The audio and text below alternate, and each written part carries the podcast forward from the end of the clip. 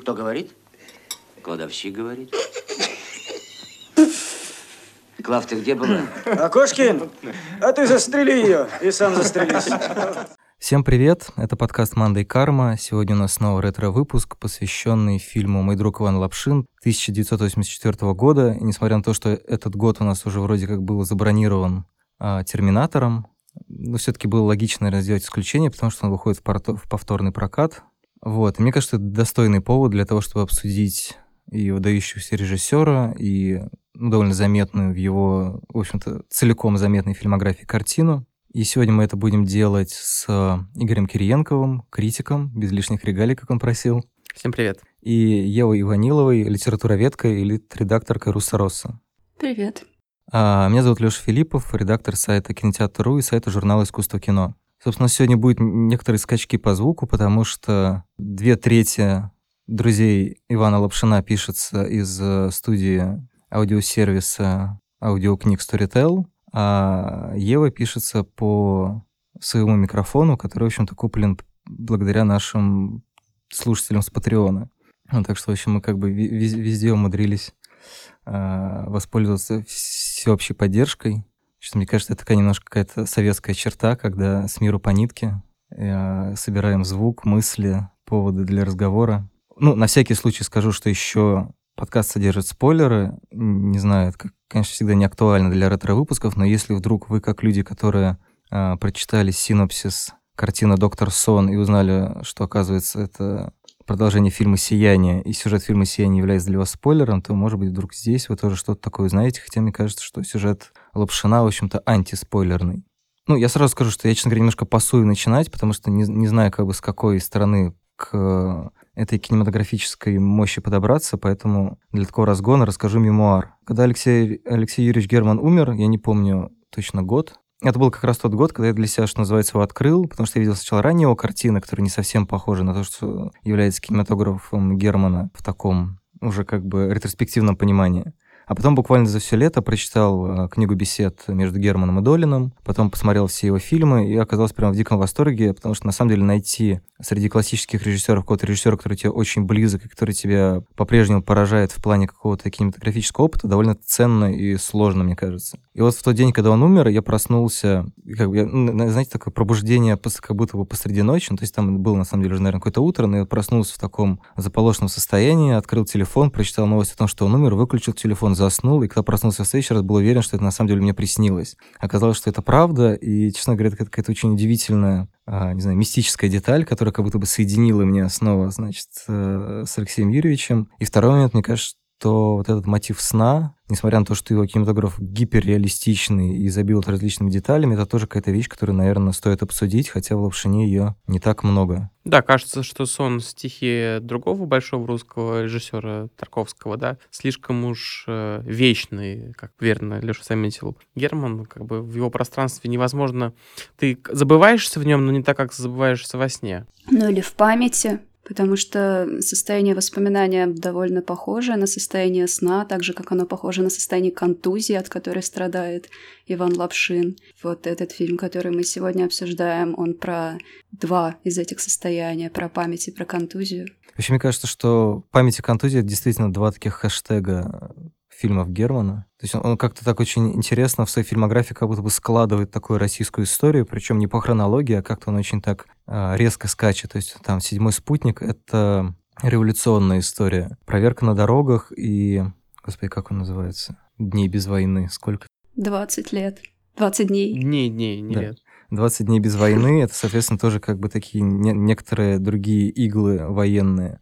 Собственно, мой друг Иван Лапшин, про которого мы говорим сегодня, это как такое предвоенное кино, кино поколения затертого двумя мировыми войнами, даже, наверное, двумя мировыми войнами и революцией, то есть как такое супер, супер травмированное, супер контуженное поколение. Там события фильма разворачиваются в середине 30-х или в конце 30-х годов. 35-й год там звучит. Угу, да. Ну и, соответственно, как бы это такая история про группу мужчин, которые, я так понимаю, бывшие сослуживцы, или, в общем, как-то они так или иначе связаны какими-то коленцами судьбы. А, есть, соответственно, Иван Лапшин, который играет, не знаю, хорошего такого а, милиционера или как следователя с таким очень фактурным лицом.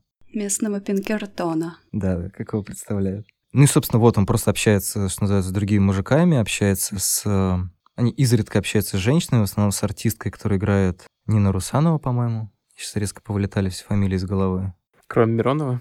Да, ну и, соответственно, вот эта роль Миронова в этом фильме считается прям такой hidden gem, э, некоторой неожиданностью, а, что вот, соответственно, Миронов, который обычно кривляется и вообще такой красивый и смазливый, здесь играет как будто бы что-то другое, хотя именно за этот типаж он был взят сюда.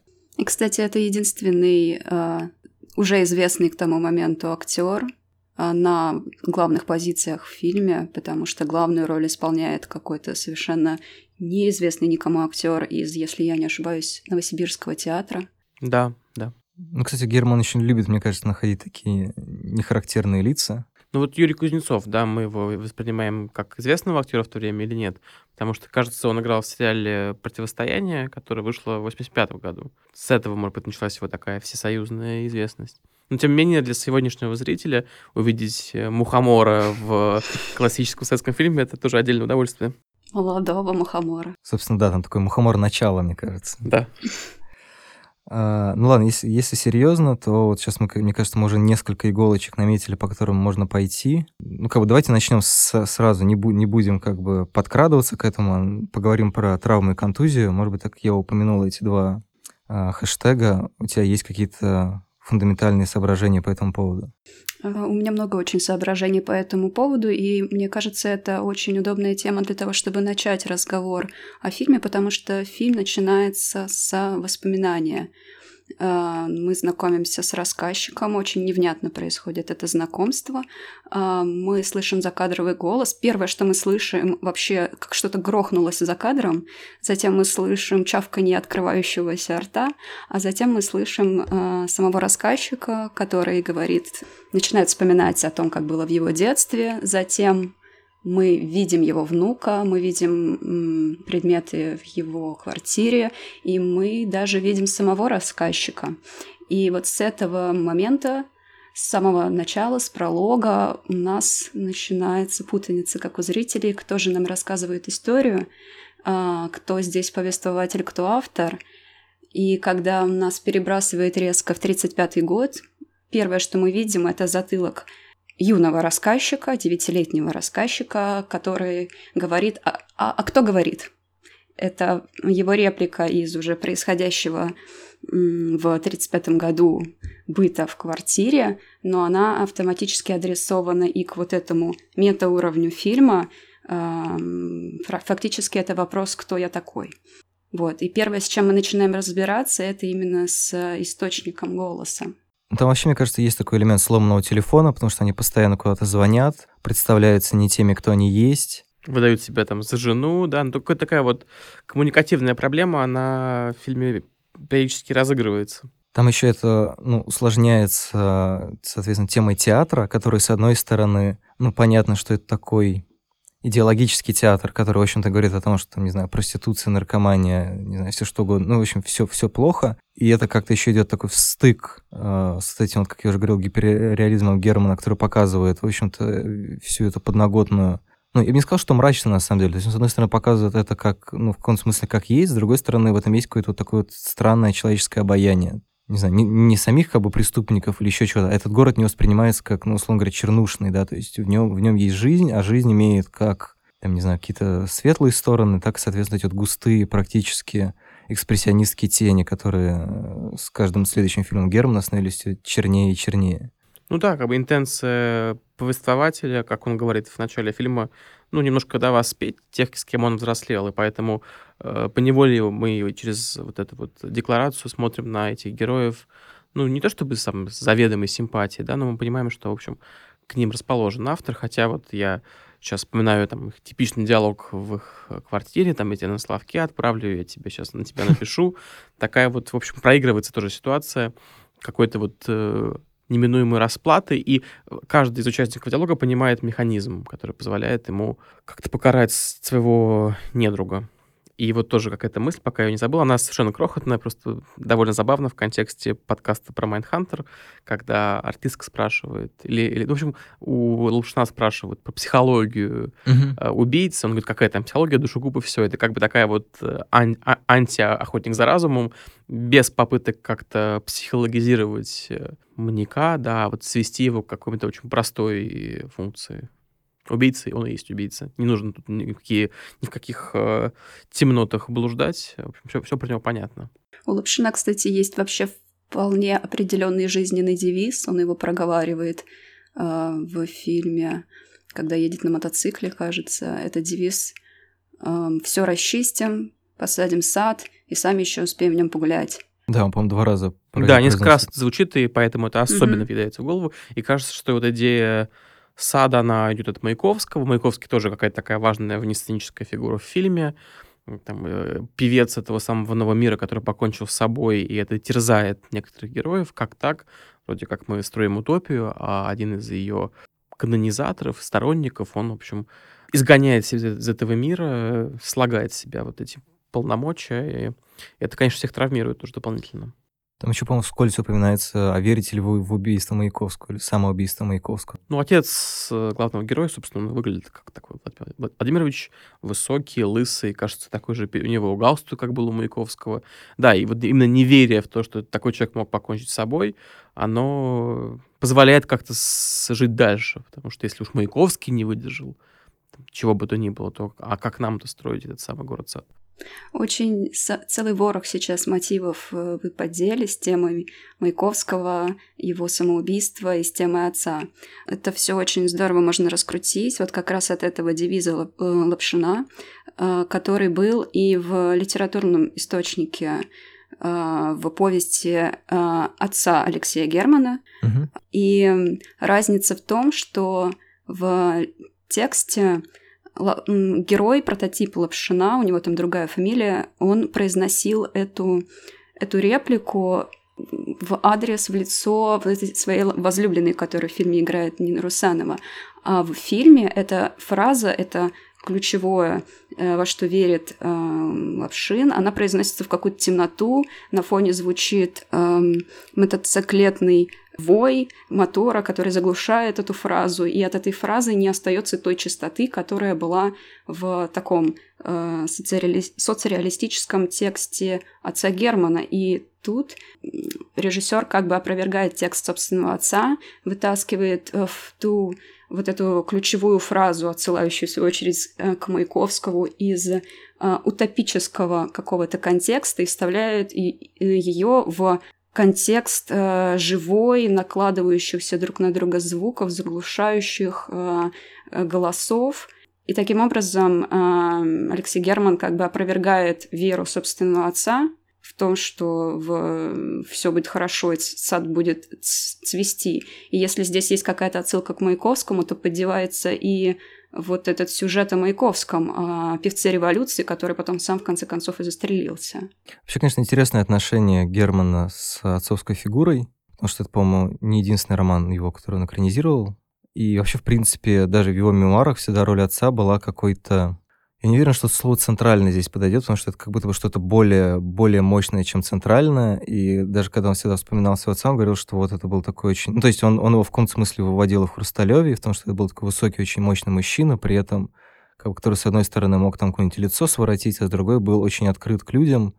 И вот Герман вспоминал, что когда он приводил к себе домой э, в Петербурге какую-то шпану, отец всегда встречал как, так, как будто он ничего не понимает. Он всегда был как, как-то очень а, благодушен к ним. Вот это как раз такое, не знаю, не знаю, как это назвать, идеализм какой-то, не знаю, что какая-то вера в светлое будущее, действительно в город-сад, характерная, наверное, для того поколения. Она, ну, в, в каком-то смысле отпечаталась на творчестве Германа, при том, что, естественно, ее не, ну, не то, что не разделяет, как бы, Uh, он, он понимает скорее заложенную в нее трагедию, наверное. Именно вот это вот... Uh, то есть для меня, сейчас я сразу забегу вперед, самая мощная сцена фильма — это вот я причем, не знаю, мне кажется, что Лапшина чаще других фильмов Германа э, смотрел и пересматривал. И как-то у меня всегда на уровне ощущения было то, что, ну, понятно, что впереди Вторая мировая, и как бы никакого города сада, никакого вот сейчас вот типа вдохнем и выдохнем не будет. А там же все это еще заканчивается фактически поездом с портретом Сталина, который уезжает куда-то налево за кадр, а потом, соответственно, уже снова этот вид из окна, там, по-моему, едет троллейбус или что-то в таком духе, он говорит, вот сейчас столько людей, столько машин, а раньше ходило только два трамвая, первый и второй. И то есть вот эта вот как бы э, кажущаяся простота, она всегда опрокидывается каким-то, ну, либо ходом истории, который, соответственно, сталкивает нас и с э, Второй мировой, и с тем, что невозможно как-то вот так а, вырваться, наверное, из э, клещей революции Первой мировой, потому что очевидно, что все персонажи, несмотря на то, что они, как это уже фраза из фильма Германа-младшего, что они симпатичные, но бессмысленные. То есть они как-то, у них есть какая-то идея, но при этом человеческого контакта между ними не происходит. Германа-младшего это, получается, сына Алексея Юрьевича и внука Юрия Германа, да? Да, да, да. да. Это из «Бумажного солдата». Ну, именно поэтому из-за желания придать э, какое-то трагедийное измерение ожиданиям города Сада Герман обрамляет историю своего отца двумя э, инородными для нее временными рамками. А, пролог и эпилог даются из 85 -го года. 85 или 84 Вот просто тут... Ну, в общем, из 80-х. А. И, опро- а, и опрокидывают вот эту внеположенную точку зрения на то, что происходило в 30-х, на все эти веры и чаяния и надежды. А ведь это, по сути, есть город-сад, по идее. То есть вот в, в той возможности, в которой он мог осуществиться, вот он в той степени осуществился. То есть тут как бы вроде как будто бы и нету никакого заострения, да, то есть там звучит просто, ну вот там какая-то там женщина, там, не знаю, или какая-то моя родственница говорит, что вот сейчас много людей, много машин. А с другой mm-hmm. ты понимаешь, что это как бы есть тот город-сад, которому естественное течение времени принесло в итоге вот эту вот идиллическую, утопическую идею Лапшина и его поколения. Подумал о том, да, о двусмысленности вообще самого приема припоминания, потому что, с одной стороны, оно, как вы верно замечаете, придает трагедийные измерения, что-то заставит, а с другой стороны, все-таки довольно комфортная такая рамка, которая показывает там, что, по крайней мере, с главным героем все будет в порядке, и тот факт, что он что-то вспоминает с, говорит, что он жив, и, в общем, этот, этот же прием, скажем так, завизированный там, Прустом, если говорить про литературу, и, скажем, сейчас я думаю о том, что, конечно, я, я, я не читал книжку Долина про Германа, их разговоры, но мне кажется, что, возможно, как-то и Трифоновская проза могла повлиять на, по крайней мере, там, ощущение истории, которое было у Германа, да, вот э, его поздние вещи, старик, где там, пожилой уже человек, живущий на даче, вспоминает эти вот... Он вспоминает про 20 вообще Трифонов, наверное, его, его больше занимала гражданская война. Угу. Что вот есть эта там 6-летняя дистанция, которая многие вещи, многие, многие какие-то... Что-то заостряет, что-то смягчает, вот. И память там такая расстравленная рана, как, возвращаясь к которой ты возвращаешься в свою юность со всеми ее там, сложностями и какими-то, может быть, даже неразрешенными вопросами. Вот. И Герман как-то отчасти, мне кажется, тоже к этой традиции подключается. Кстати, вот откуда берется эта трагедийность? Она берется именно из э, намеченных биографий, возможных будущих биографий персонажей из э, той самой квартиры в 1935 году. А вот, например, в финале Иван Лапшин говорит о том, что он едет на переподготовку. Вот э, как вы думаете, что это за переподготовка такая в 1935 году для э, провинциального милиционера? Ну, скорее, это как-то, не знаю, какая-нибудь армейская переподготовка. Потому что там про войну уже говорят. То есть там говорят, что вот, типа, как, как думаешь, когда грянет война? Мне кажется, в 35-м еще вовсю дружили с нацистской Германией, и про войну, ну, так вот прям во всеуслышание не говорили. Я думала о том, что э, речь идет о переподготовке на такого чистильщика. Он же мечтает э, сначала все очистить, а потом строить город-сад. Mm. И э, тревожность как бы рождается вот из этого знания уже пожилого рассказчика о том, что грядет большой террор, прежде чем нагрянет война. А переподготовка будет заключаться именно в этом. И отец э, рассказчика начинает э, повторять э, просто какие-то совершенно абсурдные рифмы, подбирать к этому слову. Он там говорит переподготовка, рокировка, там ковка, что-то там еще. Он так уже делал где-то в первой половине фильма. И говорит рокировка, рокируюсь. И мне кажется, вот эта бессмыслица, она в восприятии уже пожилого рассказчика а, а, обретает какой-то смысл довольно страшный. Ну, как там он, собственно, играет с словом «аревуар». Угу. Аревуар, резервуар. репертуар, по-моему. То есть там вот этот как, какая, какая-то такая вот... Ну, то есть там много каких-то вот этих как будто бы лишних слов, как будто бы лиш, лишних, э, не знаю, действий или еще что-то, когда человек там, не знаю, где-то стоит, там, не знаю, есть, например, сцена, когда стоит солдат, и вроде как все, как будто бы сцена закончилась, он уже там начинает, там, не знаю, ковырять в носу, грубо говоря, а сцена продолжается. То есть помимо вот этой вот, ну, какой-то деятельности, да, то есть, соответственно, деятельность, она является непосредственно продолжением какой-то идеи. То есть там вот есть идея города сада, и есть, соответственно, деятельность, там, не знаю, по, по зачистке, по, там, не знаю, размышлению. Но человек существует и за его пределами, и как будто бы он сам ну, своим существованием, не то что умышленно даже иногда, а просто вот как, каким-то течением своей жизни подбирает как будто вот эти вот странные абсурдные рифмы к вектору истории, не знаю, вектору страны. А, и мы, соответственно, видим, как, как по-разному эти судьбы... А, они, они же они все, все, все время же там есть этот вот а, опять же, возможно, трагедийное, уже не то, что высокое бытово трагедийное измерение, что они все пытаются разбежаться из этой квартиры, а потом и Окошкин возвращается, потому что его новая семья заела. Миронов тоже у него бывает наездами.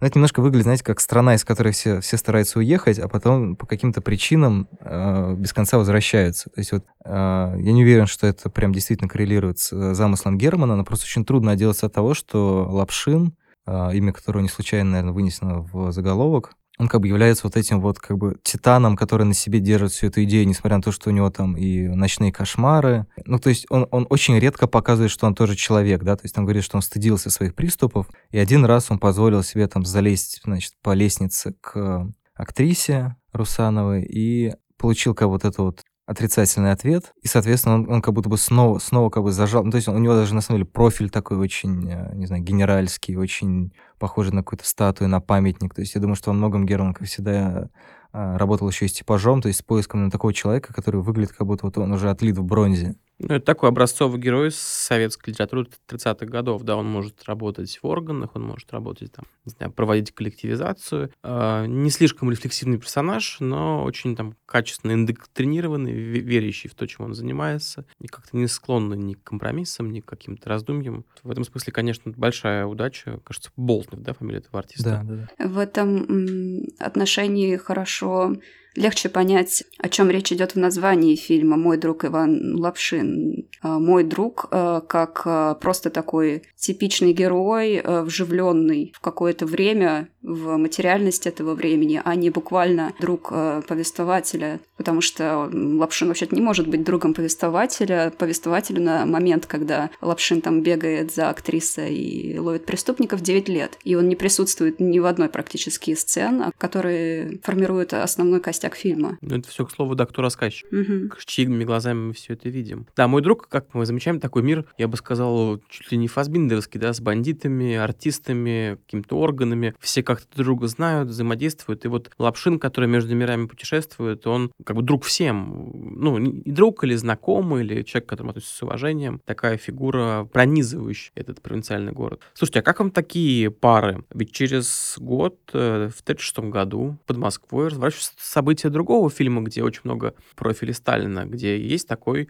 красный генерал, живущий на даче. У него какой-то... У него совсем, совсем другой быт, чем у Лапшина тоже так, такое чеховское настроение, все веселятся, все, все думают и о, о войне, и о каком-то новом мире, и где, собственно, тоже очень так недвусмысленно намечена тема репрессий. Я, честно говоря, почти уверен, что Михалков учитывал, создавая «Утомленный солнцем» э, фильм Германа, и какие-то вот параллели, ну, безотчетные или, или вполне осознанные я тут вижу. Честно говоря, очень давно смотрел «Утомленных солнцем». Я как-то, я в этом году их присматривал там по одному делу, и вот кажется, что что-то здесь есть.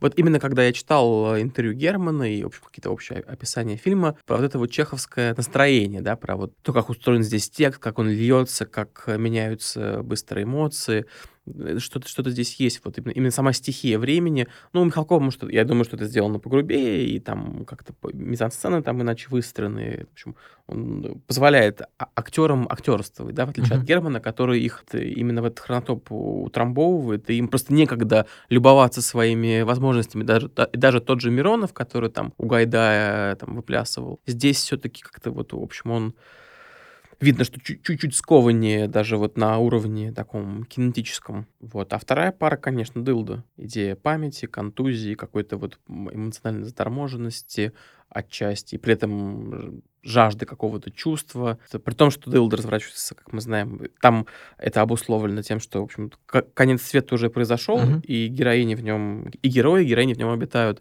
А здесь он как бы только близится, и кажется, что это время надежд, но при этом вот уже у людей как люди уже немножко пустые внутри, несмотря на все декларации. У тебя есть какие-то соображения? Да, я пытаюсь их родить а, насчет э, связи с утомленным солнцем, утомленными солнцем и дылдой. Возможно, здесь интересно сравнивать на том основании, как все эти фильмы работают с временем, памятью и возможностями рассказывать о времени, и как это отражается в, именно в поэтике, в стилистических особенностях каждого из фильмов, потому что вот тут вот начинаются различия. Ну вот как-то отсюда я могу начать рассуждать, но я боюсь. Ну, условно говоря, в начале Лапшина герой разыгрывает некоторое представление, да, там, mm-hmm. как летит самолет, и похожие сцены есть у Михалкова, где вот этот вот усадебный быт с необходимым, со сценками, с какими-то розыгрышами, с роялем, вот. Опять же, при всей разнице между э, условиями, в которых обитают Котов и Лапшин, ну, тут вот какие-то вот, видно, что разные слои все равно жили какими-то общими, что ли, ну, не идеалами, в, в том числе, да, эстетическими образцами. Вообще сам, сам тот факт, что театр театр, как-то это такая центральная часть города. И, в общем, кстати, да, тоже будет обидно забыть, э, играют э, «Первое время чумы». Mm. Mm-hmm. В общем-то, не то чтобы мы наблюдаем какой-то пир в том, как там питаются, скажем, персонажи, но тем не менее, да, вот чума, образ какого-то вот неблагополучного времени, он, мне кажется, в общем, это, это не случайная пьеса, я бы так сказал. Просто, по-моему, сцена, которую там показывают, она выглядит как такая сугубо идеологическое. То есть я, честно говоря, даже не полез проверять, что, что это за произведение. Мне показалось, что это выглядит прям действительно как что-то там типа, а, не знаю, мальчишки-бальчиш и так далее. Ну вот, да, что можно сделать там с, с пушкинским текстом, превратить его в пособие по перековке там. Ну, в общем, тоже удивительное приключение русской классики в руках советских центров и идеологов. Кстати, про мотивы чеховской провинции э, я подумала, что в случае «Утомленных солнцем» чеховская uh, усадьба, веселье, оно как бы не вступает в конфликт с персонажами, они в нем комфортно существуют. Они продолжают старый быт. Да, а в случае с Иваном Лапшиным там персонажи от этого хотят отнекаться, и это прямо проговаривается, как и очень многое в этом фильме построено на э, бубниже, на соположении каких-то фраз. Там актриса, персонаж Нины Русановой, говорит, что «Ой, мы не чеховские барышни, нет-нет-нет, не надо нам этого» как бы отметая вот эту проталкиваемую повествователем ассоциацию. При этом забавно, конечно. Ну, на самом деле, почему у меня не произошло а, ассоци... У меня вообще, честно говоря, фильмы Германа очень мало с чем ассоциируются первую очередь, потому что я уже готовясь к подкасту, там пересматриваю и пытаюсь понять, за что, условно говоря, можно зацепиться. Я понял, что для меня в основном фильмы Германа, они, скажем так, они не, не обладают как, какими-то смыслами, грубо говоря. То есть я понимаю, что я их смотрю просто как какой-то, как сказал бы Мартин Скорсезе, аттракцион. То есть для меня это как бы как какое-то странное такое проживание, очень, очень сильно замешанное на стилистике, поэтому когда... Там, естественно, есть какие-то переклички, наверное, с большим количеством фильмов там, и тематические, и там за счет культурных кодов каких-то. И понятно, что Михалков, он такой более, не знаю, литературы и театроцентричный режиссер, поэтому он любит как бы сделать именно вот сценку, да, как, как говорил Игорь, то, что там вот кто-то где-то бегает. То есть у него, в принципе, такое мышление именно, ну, эпизодами, скажем так. Мне кажется, что очень много, и у него есть это довольно театральное, здесь не совсем подходящее слово, но, в общем... Ну, гэговость, да, какая-то такая, в высоком либо смысле, в низком. Ему, ему хочется, чтобы вот как-то было вот чизи. Ему хочется как-то так вот все время зрителя поддеть, а с другой стороны, у него есть эта вот фиксация на каком-то объекте. Например, если помните, в более поздних «Утомленных солнцем» и в Господи, в экранизации Бунина все названия повылетали из головы. Мы сейчас так улыбаемся, а вообще-то этот фильм включен в список лучших картин 21 века по версии сайта Кино ТВ, одним из критиков. Так что, в общем, если вы, слушатели, мы сейчас так немножечко поджимаем губы, в общем, фильм вполне себе уже легализован как часть канона Гордеем Петриком. А, ну, как просто там э, фишка в том, что он, он какие-то предметы использует как артефакты. То есть, например, есть у него вот этот петушок, с которым он все время начинает дудеть всем в ухо, или там что, что он там с ним делал, я не помню. Я понимаю, что для него это как бы действительно такой центр мира. То есть это, в принципе, вещь, вокруг которой фильм начинает вращаться. А вот вокруг чего вращается фильм Герман, мне очень, Германа мне очень сложно понять, потому что такое ощущение, что сейчас тоже прыгая к «Трудно быть богом», да, где, как, как известно, сюжет касается как бы другой планеты, которая похожа на нашу, но не совсем наша. Такое ощущение, что ты каждый раз при просмотре фильма Германа пролетаешь э, метеоритом мимо него и почти никогда не врезаешься. То есть вот, не знаю, мне кажется, пять раз, что я смотрел этот фильм, пять раз, ну, у меня какие-то разные акценты и мысли возникали, ну, помимо того, что в какой-то момент у меня вот чиркнула вот это, ну, наверное, после первого просмотра идея про то, что ну, очевидно, что это люди, которые движутся как бы к войне, или даже, как его заметил раньше, к, к террору и прочему, то есть вещам, которые ну, радикально разворачивают душу, да, помимо того, что у них уже случилось. Ну, не случайно, как бы есть эта вот э, германовская полифония, германовское влияние к деталям, германовское... Там, на самом деле, даже есть германовское эхо, которое здесь, по-моему, пару раз только где-то появляется в каких-то домах. В Фурсталеве уже больше, а «Трудно быть богом» чуть ли не весь состоит из этого эха, где вот, соответственно, он супер тяжелый в производстве был, особенно на переозвучке. Герман несколько лет не мог его переозвучить, и в итоге так и не переозвучил, просто потому что это действительно какая-то неподъемная работа по озвучиванию Солнечной системы. И как-то вот это вот у меня мало с чем, с чем рифмуется. Иногда какие-то проблески ассоциируются с другими фильмами, когда я их смотрю, но вот так вот подключить какие-то ассоциации к героям мне довольно сложно, потому что чеховские мотивы и то, что от них отникивается, ну, это просто, не знаю, грубо говоря, какая часть библиотеки, да, то есть так же, как и Маяковский, хотя Маяковский э, более сложный умышленно использован, Чехов, он скорее вот именно про вот это блуждание симпатичных людей, и то я не уверен, что ну, настолько как бы он близок и Герману, и Юрию Герману, и Алексею Герману. Такое ощущение, ну, во всяком случае, по персонажу Миронова, как будто бы, вот, несмотря на то, что, мне кажется, сам Герман был интеллигентным автором, он как у него нет вот этого вот пестования как бы этой интеллигенции, он как раз все время Миронова таким немножко позером показывает. Да, у него кожаная куртка, угу. клюка это. Ну как тебе? Очень хорошо. Поехали дальше. Я, кстати, вот не согласен совершенно с тем, что ты как прилетаешь. Мне кажется, э, кинематограф Германа очень контактный. И я как раз, когда смотрю эти фильмы, я как-то плечами э, касаюсь этих предметов, я стою в этих каких-то очередях, и, в общем, для меня это вот как с чего мы начали, очень заставленный предметами, какими-то объектами э, кинотекст. Поэтому я, ну, пролетание предполагает вот минование чего-то, а здесь, как мне кажется, ты вот в этом, не знаю, ты, ты грязный как ермольник, да, где-то там куда-то прешь, или ты вот здесь э, ютишься, там, я не знаю, рядом чьи-то ноги, как чьи-то там отдельные мысли, кто-то там звонит, э, что-то на, на чем-то играет, э, говорит, что у нас там нет того, нет всего, и вот, это, это правда такой вот э, экзистанс, да, когда ты вот именно живешь в этом маре, ну, Марево опять все-таки нас как тянет к этому ко сну, да.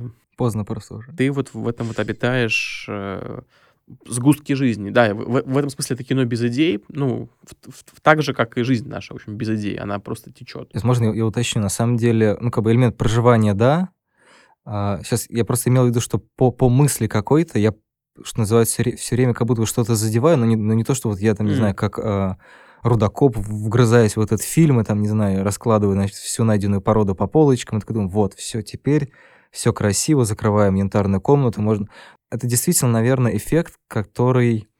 Вот когда ты стоишь в очередях, когда ты там, не знаю, кто-то харкает тебе на ботинок, ты не очень как бы размышляешь о том, как, как эта вселенная работает. То есть ты немножко занят как бы другими процессами, процессами проживания. Именно потому, что я настолько погружаюсь в этот процесс, мне приходится больше концентрироваться для того, чтобы выцепить какие-то вот эти вот вещи, с которых мы начали, типа, там, не знаю, там, травматического прошлого, травматического будущего, загадочности рассказчика и так далее. То есть мне, например, в этом мальчике, который играет рассказчика в детстве, э, я тоже обратил внимание на эту сцену про то, что он говорит, кто это говорит, я уверен, что в 9 из 10 фильмов, скорее всего, она бы тут же была как бы воспринята именно в этом ключе, да, что, типа, да, наверное, это как тут есть какая-то обманочка. А меня переключает внимание на то, что он лопоухий, в какой-то момент он еще так смешно щелкать себя по уху, как будто, ну, как, как не знаю, как э, котик или песик чешется. И вот эта деталь меня тут же сбивает как бы с вот этого попытки выстроить какую-то аналитическую сетку, и дальше меня уже как бы несет по подворотням, за хлебом, э, в театр и так далее. Я думаю, вот такие детали, как лопоухость, там какие-то огрызки фраз, они все наслаиваются друг на друга, подобно картине, которая висит в, в прологе в квартире пожилого рассказчика. Там, в общем, камера упирается в картину на стене, но картину мы не видим, зато видим окно и пейзаж за окном, отражающийся в стекле этой картины. И вот фильм потом работает примерно вот таким образом, как э, вот этот слоистый образ, в котором разглядеть э, можно только то, э, что от него отражается, но не сам этот образ. Мы же даже ни разу не проникаем в голову ни одного из этих персонажей, при этом ощущаем чудовищную близкую контактность с каждым из них, но мы не слышим там их внутренних монологов совсем, только вот эти фразы, которые они бросают друг друга, которые вообще не соответствуют тому, что было сказано перед этим. Диалоги уровня, что-то они стоят, обсуждают на улице, вдруг кто-то влезает и говорит, а я летом там на Волге с Шулером играл, 600 рублей проиграл, и там все разговаривают вот таким образом, что «Здравствуйте, добрый вечер, э, у меня умерла тетя». Тут можно, наверное, вспомнить Горького, да, где школьный пример, когда персонажи на дне разговаривают как бы монологами, то есть они не очень друг друга слышат. Но опять же, не знаю, мне кажется, что очень многие вот эти ассоциации, они, в общем-то, связаны не, не тем, что Герман ну, как, не знаю, это, конечно, такая уже как бы скользкая дорожка, но мне, честно говоря, кажется, просто именно язык Германа, э, вещественность Германа, э, его киноязык, они как бы настолько выкристаллизовывают какие-то эти вещи, что, да, как в отражении мы там можем видеть Чехова, Горького и так далее, не знаю, можем видеть э, Юрия Германа, можем видеть еще кого-то, я сейчас представляю современный фильм в большей степени как некоторые конструкторы, да, там, когда, условно говоря, Балагов делал, снимал «Дылду», говорит, ну вот я там читал, соответственно, много а, Платоновой, соответственно, вот там как бы была работа над языком. А Герман не, не производит как бы автор, впечатление автора, который как бы работал над языком. Хотя есть... он, конечно, работал над языком, и вот мы читали, да, что он там нашел следователя тех времен, чтобы... Ему очень важно вот это воссоз... воссоздание таком почти в стиле романа Тома Маккарти, когда я был настоящим, чтобы все вот как, как тогда. И вот он принес какой-то реквизит из дома, чтобы вот в этих вещах, в этих голосах пожить. В этом смысле, конечно, он да, в реконструктор таком глобальном объеме и кино там выверено, достоверно, в общем, максимально. Для него это видно, что важно. Да, мне кажется, он не бравирует своими знаниями, с какими-то... Не, не, не то чтобы как-то специально, нарочно, нарочито активизирует какие-то культурные слои, но в целом, да, вот если говорить про ассоциации, то это, конечно, какая-то такая тяжелая, густая проза. Вот я, я бы так, может быть, этому бы уподобил стиль и кинотекст Германа, и сам он говорил, да, что режиссеру очень полезно читать как можно больше. Вот, и он, конечно, читал. Я еще могу выделить, наверное, один э, специфический кинематографический прием, которым достигается вот эта текучесть, неупорядоченность, не, не какая-то неразложимость на составные части фильма.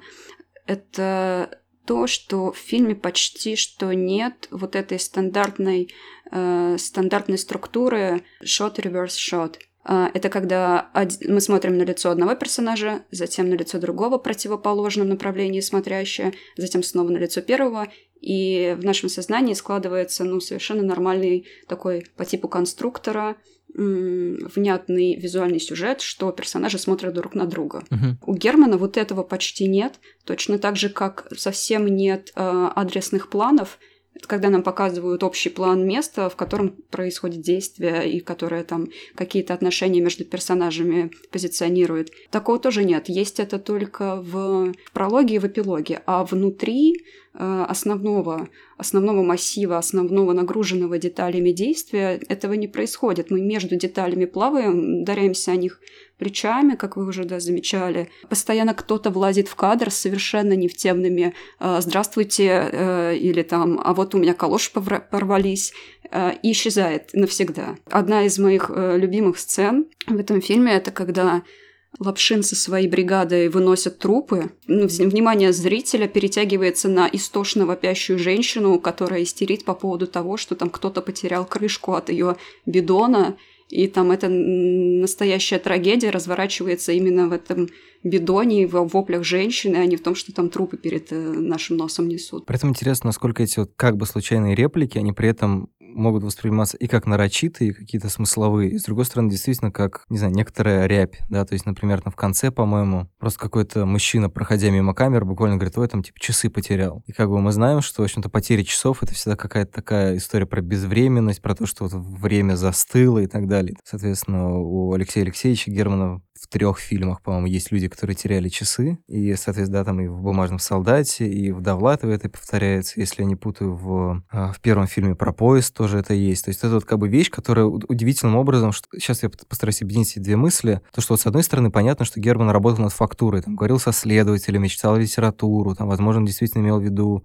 там, того всего пятого, десятого, да, там, каких-то каких других режиссеров. То есть он как бы не, не существует как бы в вакууме, да, то есть нет вот этого, что Герман такой гений, и вот, не знаю, если бы он родился где-нибудь в конголезском племени в 17 веке, все равно бы стал великим режиссером. То есть как бы он все равно, понятно, очень, очень сильно погружен в свое время, и даже как бы методы его работы, они как, как бы не то чтобы оригинальны, но при этом парадоксально мы знаем очень про многие фильмы, когда говорят, вот мы там со всеми поговорили, мы нашли там каждую крынку, каждый бидон, каждый шнурок из того времени, но при этом вот если просто положить эти вещи рядом, они как бы не склеиваются в этот да, мир. мертвые просто. Да, они просто лежат. И, соответственно, точно так же, как бы эти реплики. Мне очень понравилось выражение в тексте в журнале «Сеанс» о том, что это высокое косноязычие. То есть, с одной стороны, это как бы такие вот действительно как будто бы разговорные реплики, с другой стороны, понятно, что они очень литературные, они мега литературные, там некоторые вещи прям очень красивые, и с одной стороны, они происходят с какого-то такого советского канцелярита, когда люди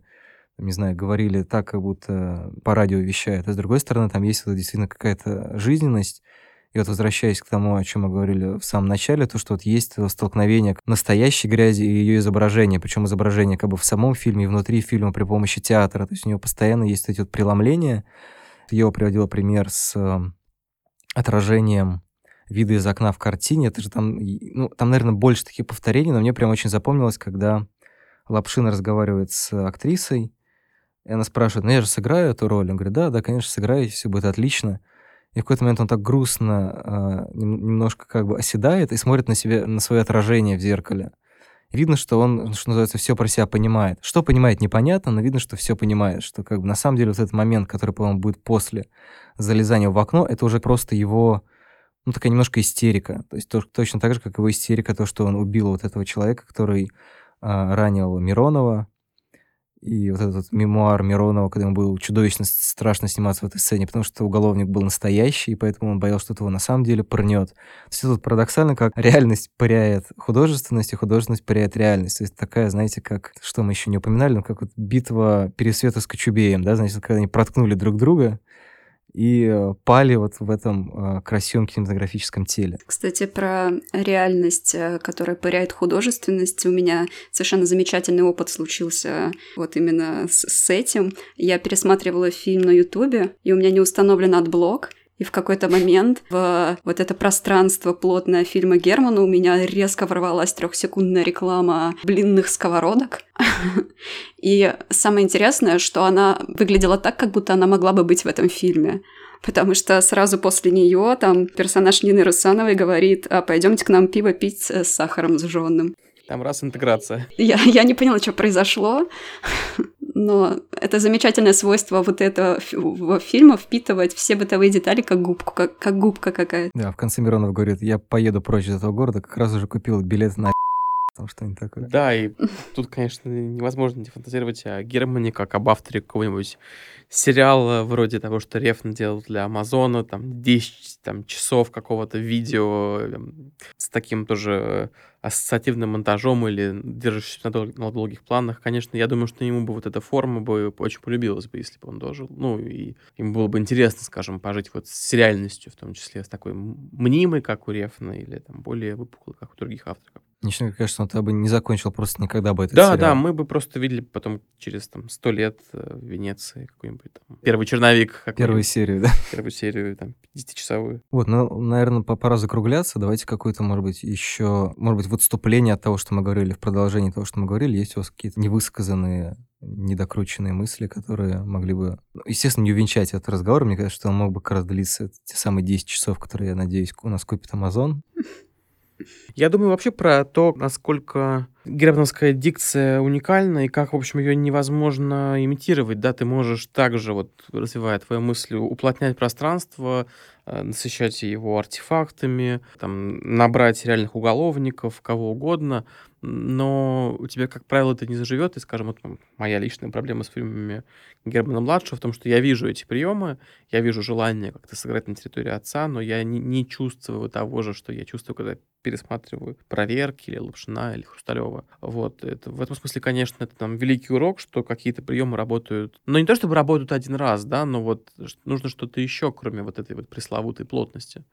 Вот. А что это, я, к сожалению, не могу сформулировать. Я думаю, не обязательно что-то так есть, но вот Лёша э, сказал, что это какая-то рябь, которая передается в фильме Германа Старшего на каждом просто уровне, от повествователя до самой мельчайшей детали, до оговорки о слышке. Вот эта рябь, бракованная повседневность, она и заставляют, возможно, многих зрителей поверить в эту повседневность, потому что любая повседневность бракованная, все вечно влезают со своими ненужными фразами, там, когда мы едем в лифте или совершаем какие-то совершенно нерефлексируемые повседневные действия.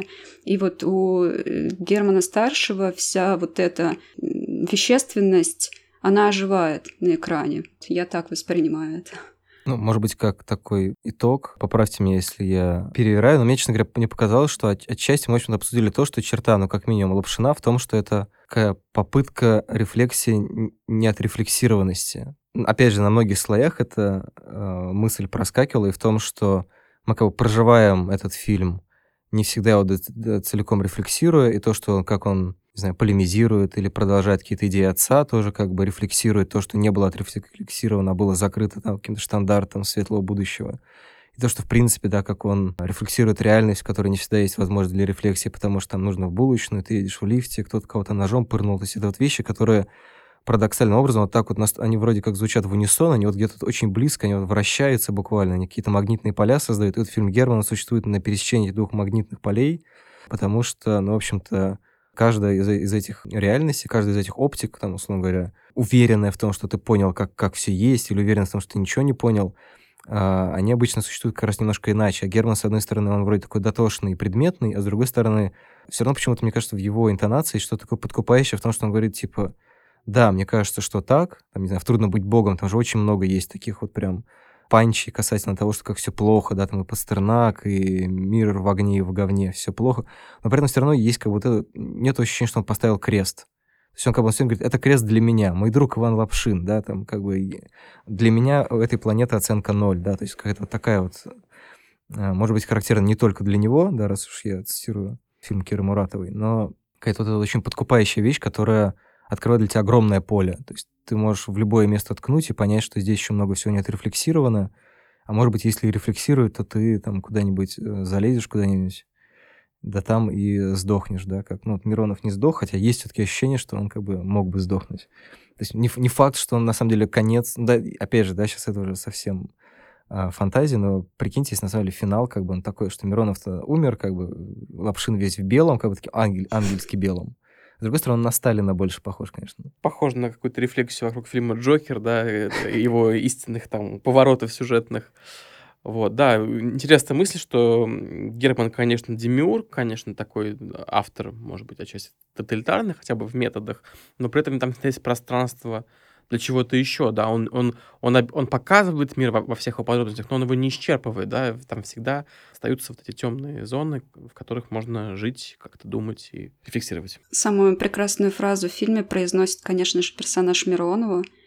Он а, несколько раз повторяет, что а, о своей жене. Жена умерла, приказала долго жить от дифтерита паралича сердца. Угу. Эта фраза передает вот очень много передает из того опыта, который нам дает фильм от дифтерита, паралича сердца. Но здесь, про, простите, жопу и сердце перепутали. Ну, то есть на такой очень важной трагедийной ноте события смерти жены, а вот она осмысляется как-то или не осмысляется вообще, совершенно непонятно, что произ... происходит, полнейший пир во время чумы. Ну, давайте на этой трагедийной ноте заканчивать наш пир во время чумы. Ну что, всем спасибо. Спасибо большое. Пока-пока. Всем пока. Тра-ля-ля, пока. Ты, Катерина, пирожок-то пока положи. Неприлично кушать, когда с тобой разговаривают. Тем более у нас в стране кто не работает, тот не ест. Слыхала? Свободно.